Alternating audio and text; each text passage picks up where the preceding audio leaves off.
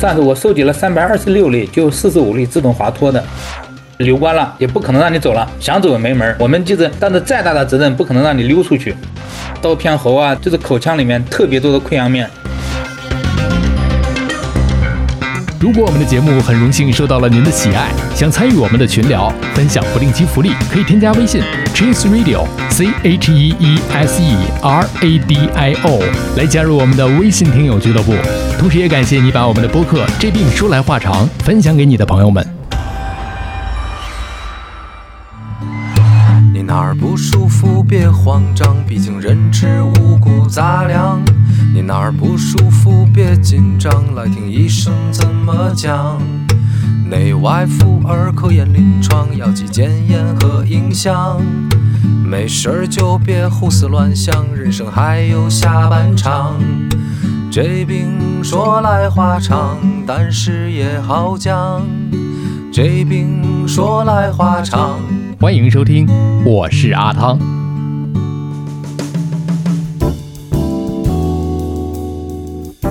我这行说来话长，之这病说来话长。我们今天请到的是杭州师范大学附属医院耳鼻咽喉科主治医师谢道宇，谢老师你好。哎，汤老师你好。其实听起来，这个耳鼻咽喉科呀，字面上分了这么几大块。那谢老师，您的主要研究方向都是分了哪几个领域呢？其实我们耳鼻咽喉啊，现在就是随着内镜的一个扩展，包括我们其他的这个技术的一个更新呐，就是进步，这个十年发展比较迅猛的。什么叫迅猛呢？就是包括我们这个手术啊，包括我们这个门诊的一个诊疗啊，都有一个提升。字面上叫耳鼻咽喉科。或者是有一部分患者有可能说，哎，他们是五官科，这个呢就是南方啊或者叫的比较多一点，说五官科医生。但是呢，现在呢分亚专业分的特别细，单纯这个五官科现在已经从什么眼科呀、其他科都分出来，就是我们单纯的耳鼻咽喉科。现在我们这个教科书上现在是第九版，那马上明年我们就要用这个第十版了，叫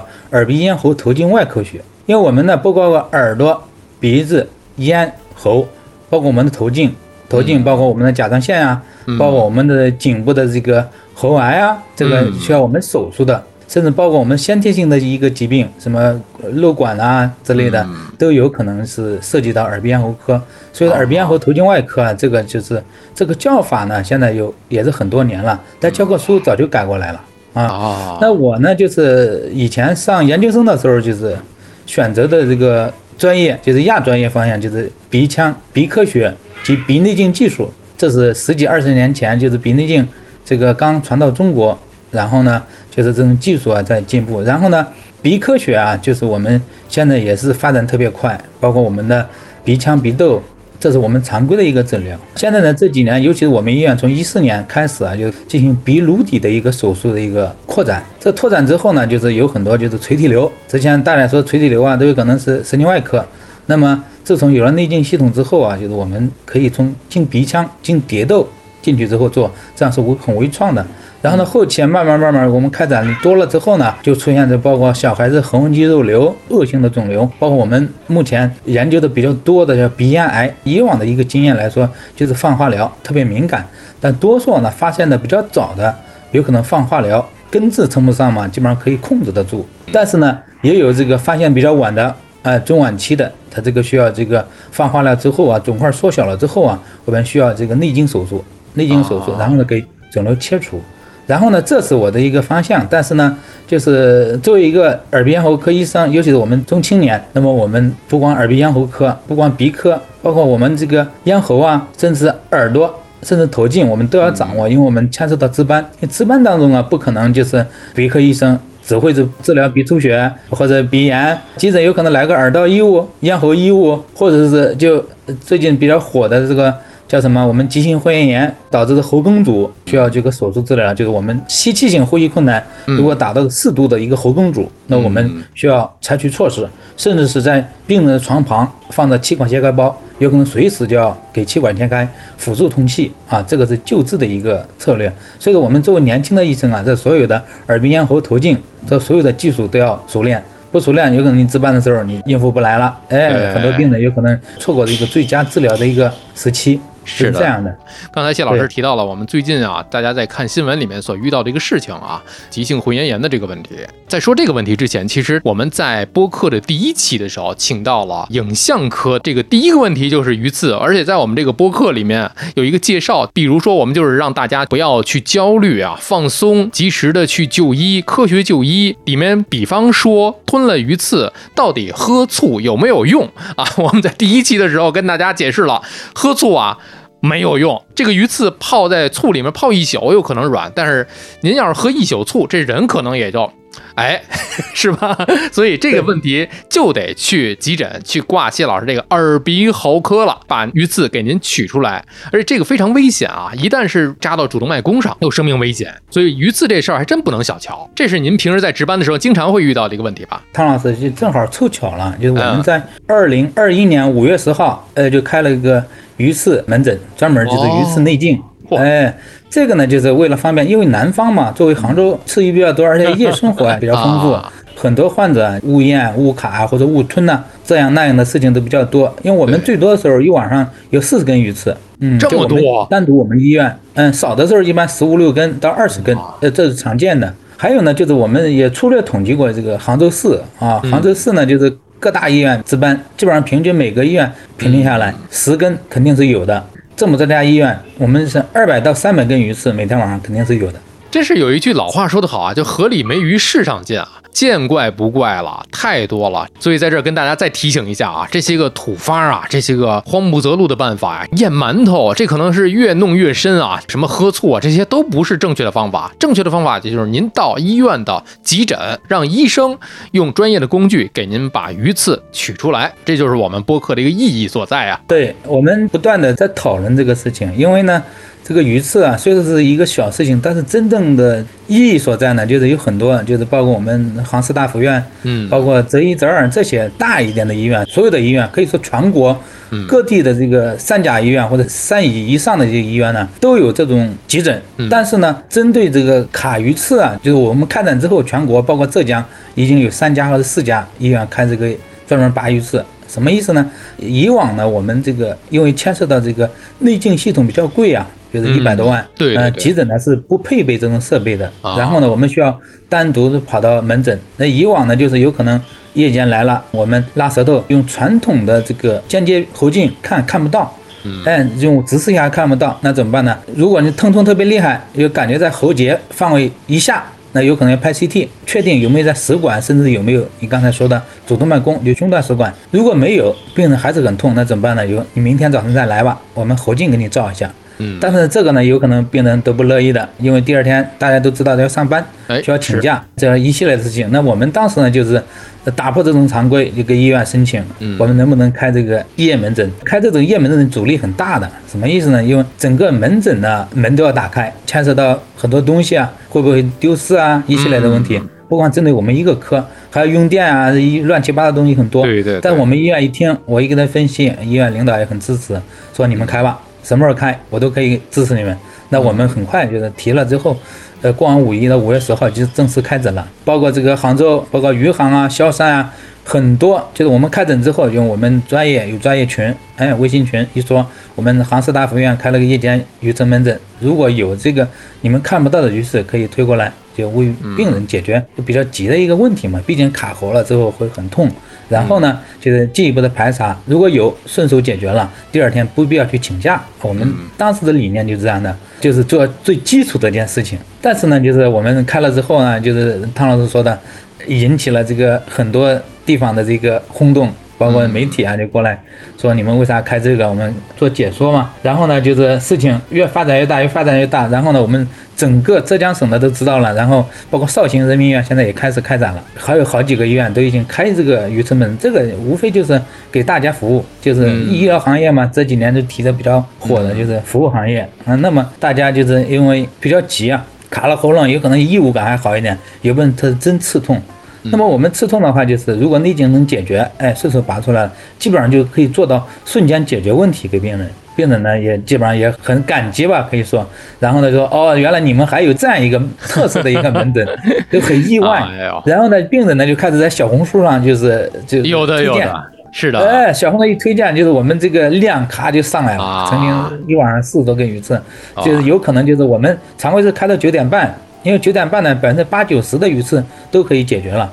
但是呢，如果尽管我们关了这个门诊，如果有怀疑，那我们也会去主动的去打开这个门诊，因为医院毕竟是给你开绿灯了，我们给保安要这个钥匙啊，干嘛一系列的都可以操作。然后我们打开之后，哎，能拔出来，拔出来，尽量一次性给病人解决这个问题，这是我们当时一个初衷，就这么开起来了。然后我们开了之后呢，就是我们也不断的总结，包括这个鱼刺是怎么卡进去了，包括我们这个取的方法，不断的交流。总结之后呢，也开始发文章。有一部分就是汤老师，就是并不是说所有的鱼刺都卡得很牢，有一部分就是我们卡到食管里啊，就是有上次我收集了三百二十六例，就四十五例自动滑脱的。哦，呃，自动滑脱了，滑脱之后呢，而且我们再拍胸部甚至腹部的 CT，胃肠里面也都没有，找不到，哎呦，哎，但是这个有可能就是就是咱们胃酸的强酸、被我们转化的，顺着胃的排空啊，哎，就走掉了，有这种可能。所以说这个具体怎么滑下去，包括我们颈部的这个这个咽喉的咽缩肌啊，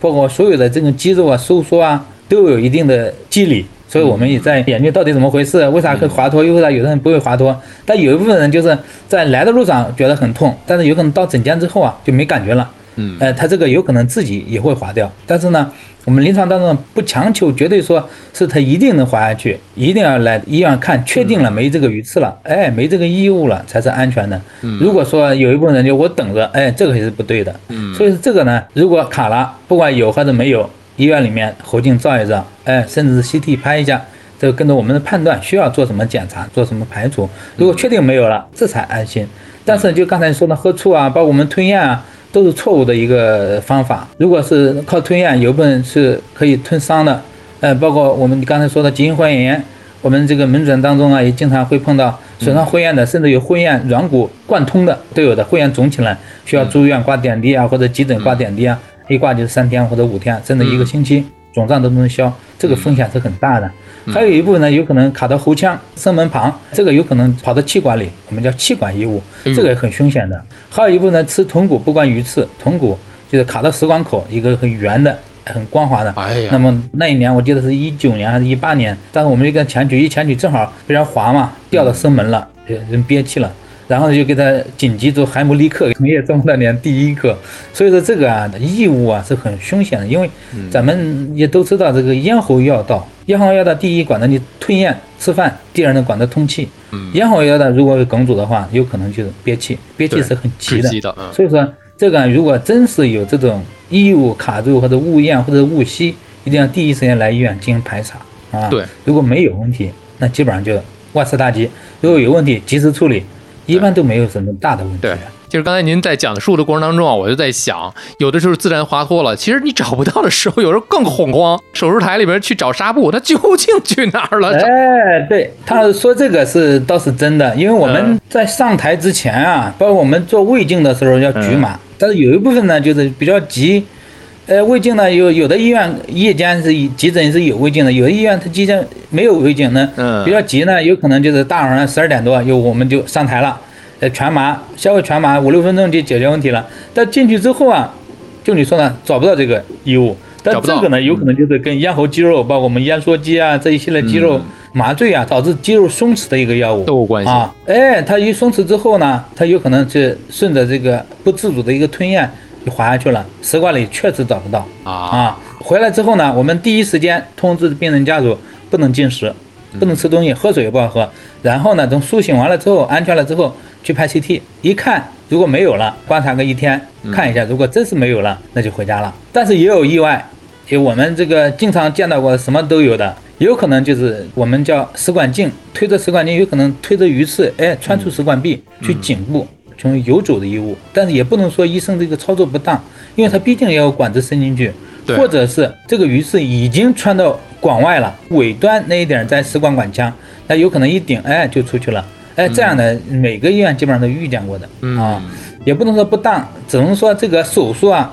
它需要这么做，然后呢，我们这个有可能会导致这个异物的穿出，啊，甚至是异物原先已经穿出了，那这个需要我们术后复查 CT 明确这个位置在哪里。嗯如果是在颈部游走了，我们要颈部切开再找异物。但是这个胸险呢，没有那个胸段那个主动脉弓的鱼刺要命，嗯这个呢基本上是能找见，也，解决问题了，跟做个甲状腺是一样的。但是这个鱼刺呢找起来比较麻烦，因为我们曾经找过的，最多的一次我记得找了四个还是六个小时，在手术台上，到时候找出来的瞬间，整个手术室的人都兴奋了。一根小小的鱼刺，费这么大周折，怎么说呢？有一部分是医源性的，就是我们食管镜插的时候有可能会一个外力还有一部分也吞咽，吃菜叶子，在家里自己吞咽，嗯。吃菜叶子或者吃这个吞饭团、吞馒头块这一类东西，导致这个外力导致这个异物穿出，这个也是一个原因。所以说，为啥刚才一开场说喝醋或者是吞咽没有效，反而会加重这个病情？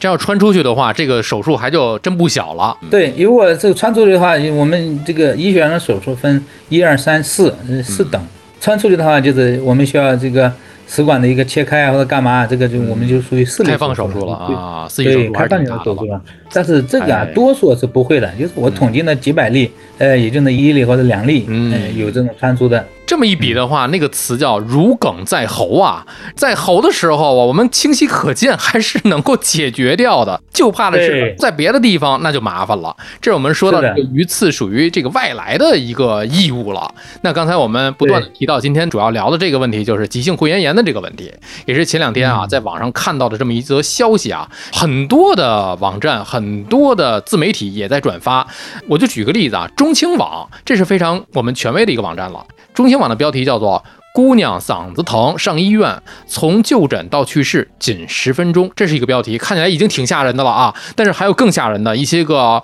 我们也不知道真假的一些个自媒体啊，他就说，啊，不要吃完辣的再喝冰的，急性会炎炎就十分钟去世了。其实这里面啊产生了很多的质疑，事儿有可能是这么个事儿，但是有的是添油加醋。然后再去烹调炒制一下会员炎的这个问题，是我们今天要聊的。那很多人，我们先排除他这个点啊，吃辣的，然后再喝冰的，会不会致命？会不会产生这种急性会员炎？这种啊，就是说的有点过，但是呢，它这个毕竟有这个真实的案例在这里。那么这个呢，需要他们说的尸体解剖啊，这个到底怎么回事？什么意思呢？就是我们会厌的这个结构啊，就是在我们声门上方，它是一个像树叶子一样的片状的一个结构。嗯那么功能啊，就是在我们吞咽的时候，这会厌是盖住我们的声门，避免误呛到气管里；在我们吸气的时候，会厌是抬举的、打开的，哎，让你这个气体啊吸到我们喉腔，进到我们这个气管，帮助我们氧气的充足。喉面呢，就是靠近我们喉腔的地方，盖我们这个喉腔的，就是跟声带那一面。然后呢，我们的舌面呢，就是正对着舌头的一面，就像我们这个手举起来一样的、嗯啊。首先的话，就是我们盖喉腔这样这样，会厌是这样的一个动作的。这个面呢，是我们这个舌面，舌面的这个组织啊比较疏松，什么意思呢？就是黏膜下比较疏松。就像我们这个做手术的时候，会厌囊肿一拉，有可能一扯那个黏膜就很长，它这个间隙是有的。换句话说，如果是有这种炎症啊，更容易扩散。什么意思呢？如果水肿，呃，瞬间就是一触即发的就肿起来了。肿起来之后，就像手一样，这儿肿起来，它会往下压，压了之后呢，就扣牢我们的声门，导致我们的吸气性呼吸困难。啊，吸不进去。食管在气管的后面啊这个舌头是吞咽过去，你看吞的时候从这儿过去之后，压着舌头，呃，过去之后才可以进到食管里。所以为啥啊吞咽的时候，这个会咽是往下趴下来的，搭个桥哎，搭个桥一样的，这进去了。嗯它这个进去之后啊，它有可能就是他说这个比较肿啊，因为我们这个很多人呢，就是因为会厌炎的病人很多，肿了之后马上来医院，我们用激素啊或者各种治疗啊或者吸氧啊啊浓度高一点，有可能是满足这个机体的一个氧的需求量。然后呢，多数呢有可能就是人过于紧张，我们叫喉痉挛，吸气本身不够，再加上你这个过度的紧张，有可能会憋掉。这个喉痉挛有可能会加重这个急性会炎这梗住或者声门堵住的一个状态。然后呢，刚才说的这个吃辣的或冷饮，其实大家吃火锅啊，日常就这么干的，哎就这么吃的。是的，哎，但是呢，它这个有可能就跟刺激有关系的啊，特别敏感的人这一类的人，或者是特别热、特别辣，有这个会厌的一个损伤，已经导致这个水肿了。水肿之后啊，如果再刺激有个一热一冷，血管的一个热胀冷缩啊，有助于这个炎症的一个扩散吧，嗯可以这么说。然后呢，有可能就是堵掉了啊，堵掉之后呢，呃，如果是在医院抢救及时，那么可以这个做气管切开，但是很难，因为毕竟啊，到急诊没有耳鼻喉医生专门在那等着，没有人，那手术器械在那儿，我们叫气管切开包，没有人直接放在那里马上做。如果放在那里马上做的话，基本上最快的要三分钟或者五分钟，而你要准备啊，啊，其实这个可以做环甲膜穿刺。环甲膜穿刺呢，就是可以临时的缓解一下这个呼吸困难，患者紧张情绪，就喉痉挛能缓解掉，通气慢慢能进去一点，包括吸氧啊，慢慢争取一点时间，这是也是可以的。因为我们医院抢救成功过的，但是也有一例抢救没成功过的，都有的。每个医院，就像大一点的医院都会有这种案例。这种案例啊，基本上是五六年、七八年，甚至十来年来一个这样的病人，很少的。那天我们在科室一起聊天的时候，我们老主任他是见到过的。包括我们周老师也见到过的，就是前几天这个点击量特别高的上热搜榜的那个，他当年轻的医生的时候也是碰到过的。嗯，曾经有一个就是我们那个人正好有会厌囊肿，然后呢加上急性会厌炎，他的囊肿是带地的，夜间睡觉的时候，我们本身计划这个炎症消了之后给囊肿切掉，他就是在挂点滴的时候夜间就这个一不小心给他这个带地的会厌啊囊肿啊直接吸到喉腔了，就憋掉了，然后我们值班医生就开始这个。呃，给氧啊，包括捏皮球啊，包括胸按压也上了，然后呢，就是等这个高级医生来了之后，争取了时间嘛。那气管切开那个人抢救还是很成功的。上级医生呢，基本上也要三四分钟才到，然后护士这边边准备，基本上就是三分钟给气管切开，然后就是抢救过来。这种临床当中特别多的，就是会咽炎的，一般是没有问题的，除非就是你过于紧张、过于慌乱。呃，导致这喉痉挛加重这个通气不畅，那有可能就是会梗掉。在一九年的时候，安徽曾经有一个大学生，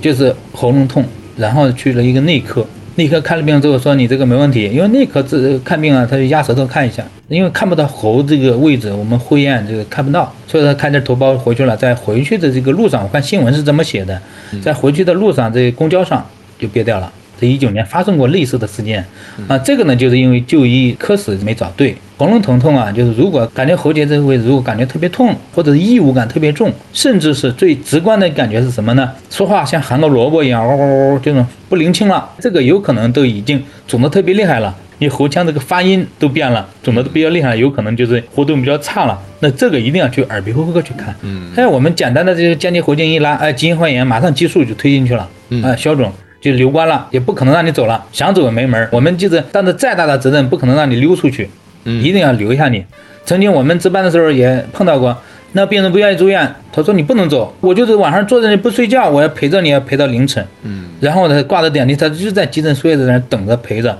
害怕别的，因为太肿了。作为一个医生啊，他知道这个病重，因为病人解释不通。我们的小伙子就一直在那旁边坐着等了四个小时。哎呦，然后呢？拉的诊室，间接喉镜一看，哎，肿胀消的很多了，他随你去吧，明天接着来挂点滴，就这样才松了一口气。就是因为我们临床当中碰见很多患者不理解，这是最关键的，并不是不通情达理，或者是故意找茬。随着我们这个文化程度的比较增高啊，这个认识啊都多了，所以说这种人少。但是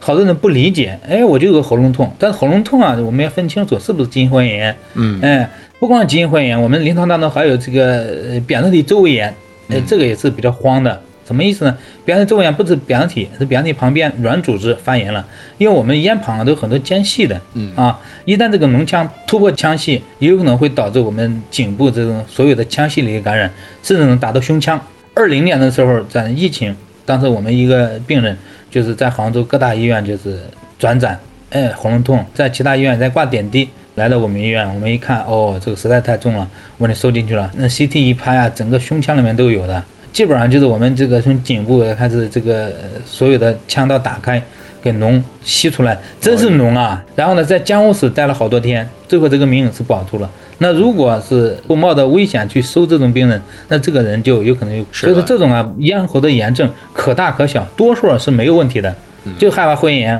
我们比方你周围的炎症。啊，扁周炎那是真是一个脓腔，所以说碰见这种病人呢，我们会强留的，给你交代清楚。但是呢，呃，这个扁周炎不至于像会炎，马上给你梗掉，这个不会梗掉。但是时间久了，有可能会有危险的，就是如果到了胸腔啊，到了颈部的这个间隙啊，有可能并不是说你住院挂一个星期点滴的问题，有可能要手术。所以说不认识这个大家都不知道，一旦认识了，就是我们比较紧张。医生紧张，病人不紧张。这种情况临床当中是太多的。对对，因为我们遇到过两种极端情况，一头呢就是病人觉得我这个没有什么问题，你为什么非要我啊留在这里啊？对觉得没有问题。还有一种是什么呢？病人特别的焦虑，比方说看到一些个公众号啊、推文啊，说震惊，就这种类似的看了多了之后，他自己会有很多的焦虑情绪在，说大夫你这样就让我回家了，你是对我不负责任哦，万一一会儿我要是啊怎么办？他是两种极端的思考方式。这个碰到过的啊因为急性肺炎住过院的、治疗过的，再有喉咙痛啊，他会第一时间来的，都很听话。来了之后，我们要找证据的，我们有可能拉着舌头尖起喉镜一看，没问题，那他走，他不会走的。啊，他不会走，那我们干嘛？喉镜照进去让他看一下，如果一看，哦，确实好的，哦，那我放弃了，我放弃了，我信你们。最关键的一点就是有问题啊，及时去医院就诊，听临床大夫的话，我觉得这是最关键的。自己不要胡思乱想，也不要上网乱查，这是关键。嗯，是的，因为现在呢，就是医生啊，跟以往就是咱们年轻的三四十年前的不太一样。现在的大家都很这个公开透明化了，真正的医生这个乱搞或者乱来的这个医生基本上是不多见了，不能说没有，不能说绝对，但是多数应该是都是没有问题的。嗯因为说到这个急性喉咽炎的时候，我看到一个新闻嘛，就说到咱们科室的周主任嘛，接诊的那个小伙子，他是因为什么呢？通宵打游戏，急性的喉咽炎发对，也是，他就觉得一开始没有什么问题，是不是你大夫吓唬我啊？就溜回家了，然后感觉自己哎呀嘴唇发紫了，很焦躁，呼吸不畅了，晚上就又回医院了。有的这种有的，我觉得大家啊，虽然是一个个别的案例吧，但是我觉得就是一句话，还是要相信医生，相信医生的专业的判断。有很多的公众号啊，其实我们不排除有很多的人是在制造焦虑的。就像刚才我们聊的，普通的人你吃辣的加上喝冰，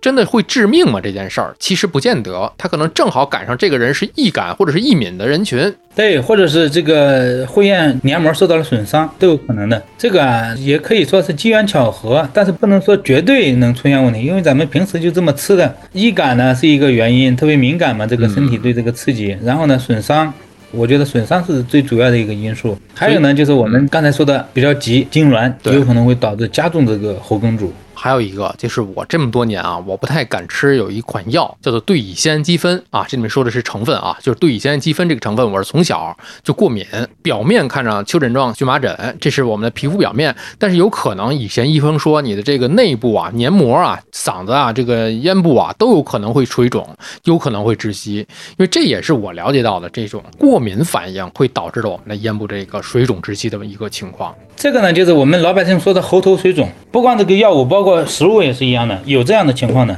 嗯，如果喉头水肿，就是有很多药物过敏的，对，很多是内科医生啊，一看这个过敏了，马上耳鼻喉科去看一下，嗯，看一下之后看到底有会厌有没有肿，就是要看这个东西。是吧？这个呢，就是药物过敏呢，包括鱼刺卡伤啊，或者槟榔卡伤啊。槟榔卡伤有过的，我们是那个人从武汉坐高铁来，哦在武汉吃的槟榔，然后来了之后呢，就是感到喉咙就什么堵住一样的感觉，嗯，然后一看急性肺炎肿起来了，然后我们在急诊里挂激素，哎，这个消肿了，嗯。啊，多数都可以消肿的。还有呢，就有一部分病人，这个就你说的熬夜、疲劳，因为疲劳啊，这免疫力低啊，有可能我们大家也知道，我们这个鼻腔啊或者咽喉啊，是我们这个呼吸的一个最初的一个呼吸道。嗯，嗯，第一感觉呢，要经过这个细菌，包括这病毒啊潜入你的机体，那么就要抗衡了、抗争了。那么有可能就是简单一点，就急性鼻炎或者急性咽炎，这个就是我们机体免疫力的一种表现。有可能我们会看到这个咽喉部的一个滤泡增生，或者是比较红，甚至我们表样体增大，这个都是淋巴组织，这是要抵御外来入侵，它产生淋巴细胞啊，这很多这个正能量的一个因子。嗯，去跟这个病毒啊这个抗衡，然后呢产生免疫力啊这一系列的东西。所以说，并不是说这个我们熬夜一定会导致这个急性肺炎，甚至急性咽炎、扁桃体炎、化脓扁桃体炎。但是多数啊碰见此类的病人，就问他：第一，你是不是最近熬夜了，或者最近比较疲劳，工作比较累，或者夜间这个睡眠质量比较差？哎，一问，多数都是准的。所以说这个东西啊是有诱因的。诱因加上你这个不注意，有可能就是不谋而合，就是病就来了。所以说啊，这个新闻咱们不能不要掐头去尾啊，它只留头尾，为了制造焦虑，只留头尾。诱因啊，因为熬夜十分钟人就没了，这不就是制造恐慌了吗？这个东西，因为咱们机体啊，就是很复杂的。口腔溃疡多大的一个口腔溃疡面，有可能过几天，哎，这就治愈了。还有呢，就是我们就是有可能就是上一次在咱们去年这个疫情的时候刚放开，很多这个咽喉部溃疡啊，嗯，当时这个刀片喉啊，这个东西啊为啥刀片喉啊？就是口腔里面特别多的溃疡面，哦在你吞咽口水或者吃饭的时候，疼痛剧痛啊，整个喉腔里面都是这个溃疡，包括声带的充血、急性的充血肿、嗯啊，甚至有一部分声音嘶哑，这个就是导致这个急性的一个炎症。嗯但多数呢，你看有可能就是用用药或者是雾化一下，哎，过个三五天好好的，光光的。所以呢，机体这个抵御抗击能力还是可以的，但是呢，不要过度的损害它，包括我们经常的一个熬夜，对不是说熬一两天就没问题了啊。对但多数呢，就年轻人现在基本上就十一二点才睡觉的。啊这是一个问题啊，就是说到诱因，另外一个问题就是今天我也想聊的就是咽炎。其实咽炎更为普遍，我们好多的朋友都是患有鼻炎、咽炎、鼻咽炎。其实鼻炎的后面我们再讲到这个鼻炎的问题，就是说到这个咽炎的问题，我所知道的啊，比如说什么急性咽炎、慢性咽炎、过敏性咽炎等等等等的咽炎。我本身我自己可能每年一个春季啊，冬春交替的时候也会有咽炎，因为咽炎这东西说起来真的是太普遍了。咽炎呢，就像你们这个如果说话多，就像这个学校的老师嗯，啊，学校老师有一部分经常这个体检的时候或者干嘛的时候都说，哎，我们职业病咽炎，哎，职业病说用话啊声音用声过度啊，或者干嘛也有可能会导致咽部的异感啊，或者不舒服啊、异物感啊，但多数呢就有可能是急性咽炎的一个演变。嗯，因为咽炎呢跟鼻炎、急性鼻炎是一样，都是我们属于上呼吸道的一种，上呼吸道感染一样的感冒一样的。鼻咽炎、急性鼻炎就是我们所说的感冒啊，就是就是感冒啊。对，时间久了有可能会导致这种咽部这个老有异物感啊，或者有痰呐、啊或者经常会有咳嗽啊。刚才你说的这个，我们是过敏性的咽喉炎啊，过敏性咽喉炎呢，我们会表现为痒、咳。但是现在又有一种我们叫什么认识比较多嘛，反流性咽喉炎，嗯，也是容易出现这个喉咙的痒或者咳嗽，有一部分人会有这种胃的一个症状，胃胀、打嗝、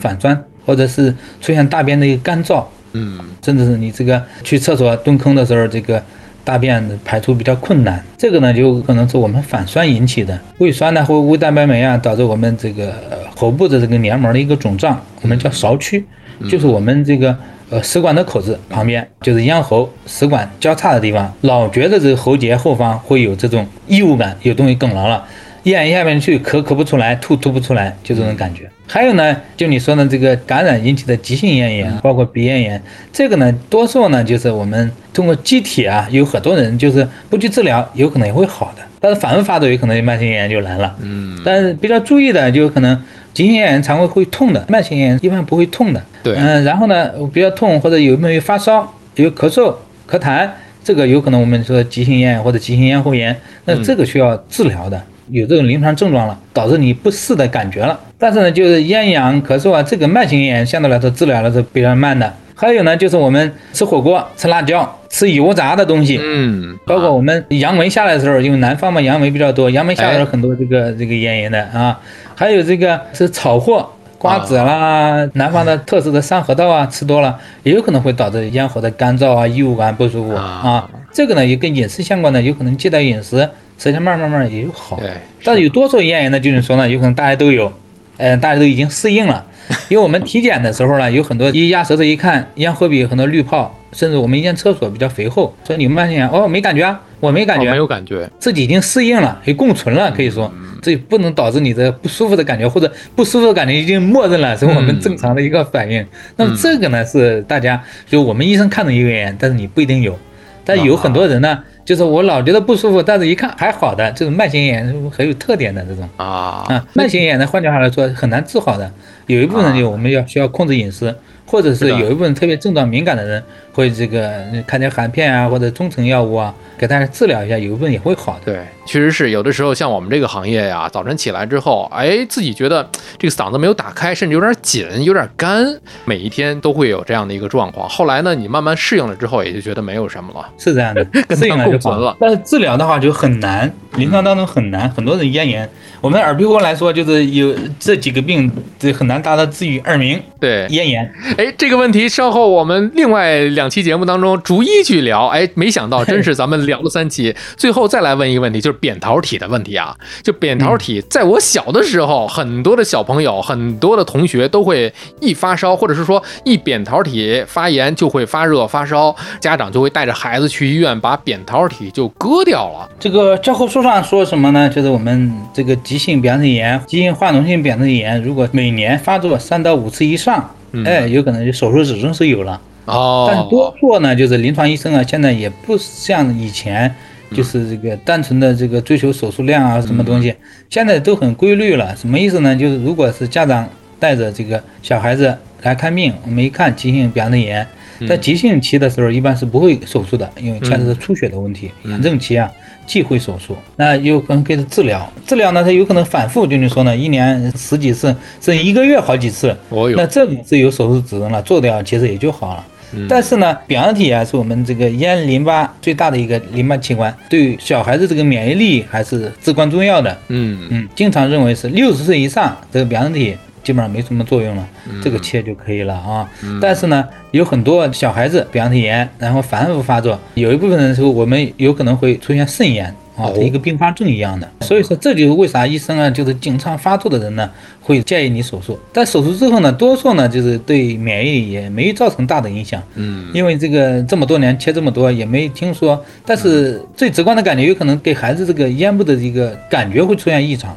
嗯，咽干啊不舒服啊，啊这种感觉。但是免疫来说多少会有点影响，但是不至于出现这种大的一种疾病的一个发生。嗯因为我们指征呢，不光是经常发炎，还有可能是影响你的呼吸。呃，嗯小孩子，对。我们扁桃体腺样体肥大，引起这个小孩子的腺样体的一个面容，嗯。呃，夜间的一个缺氧，嗯。呃，导致比较难看啊，导致这个影响这个生长发育啊，大脑的发育啊，也是我们目前的一个最主要的手术指征。嗯。啊，主要是单纯因为急性化脓性扁桃体炎或者干嘛去切扁桃体的，现在基本上少了，除非只是你伴有什么打呼噜啊、打鼾啊，影响你的夜间憋气啊，这个对。扁桃体腺体有可能就拿掉。啊，这个现在是临床上主流的一个切扁桃体的一个最主要的原因。但是炎症啊，现在基本上能控制住啊，饮食注意点，这个炎症控制住，后期好了也就好了。除非特别大，影响你的吞咽功能了，影响你的呼吸了，那我们就切还是要切的，因为这个手术不手术，这个基本上是我们要抓主要矛盾。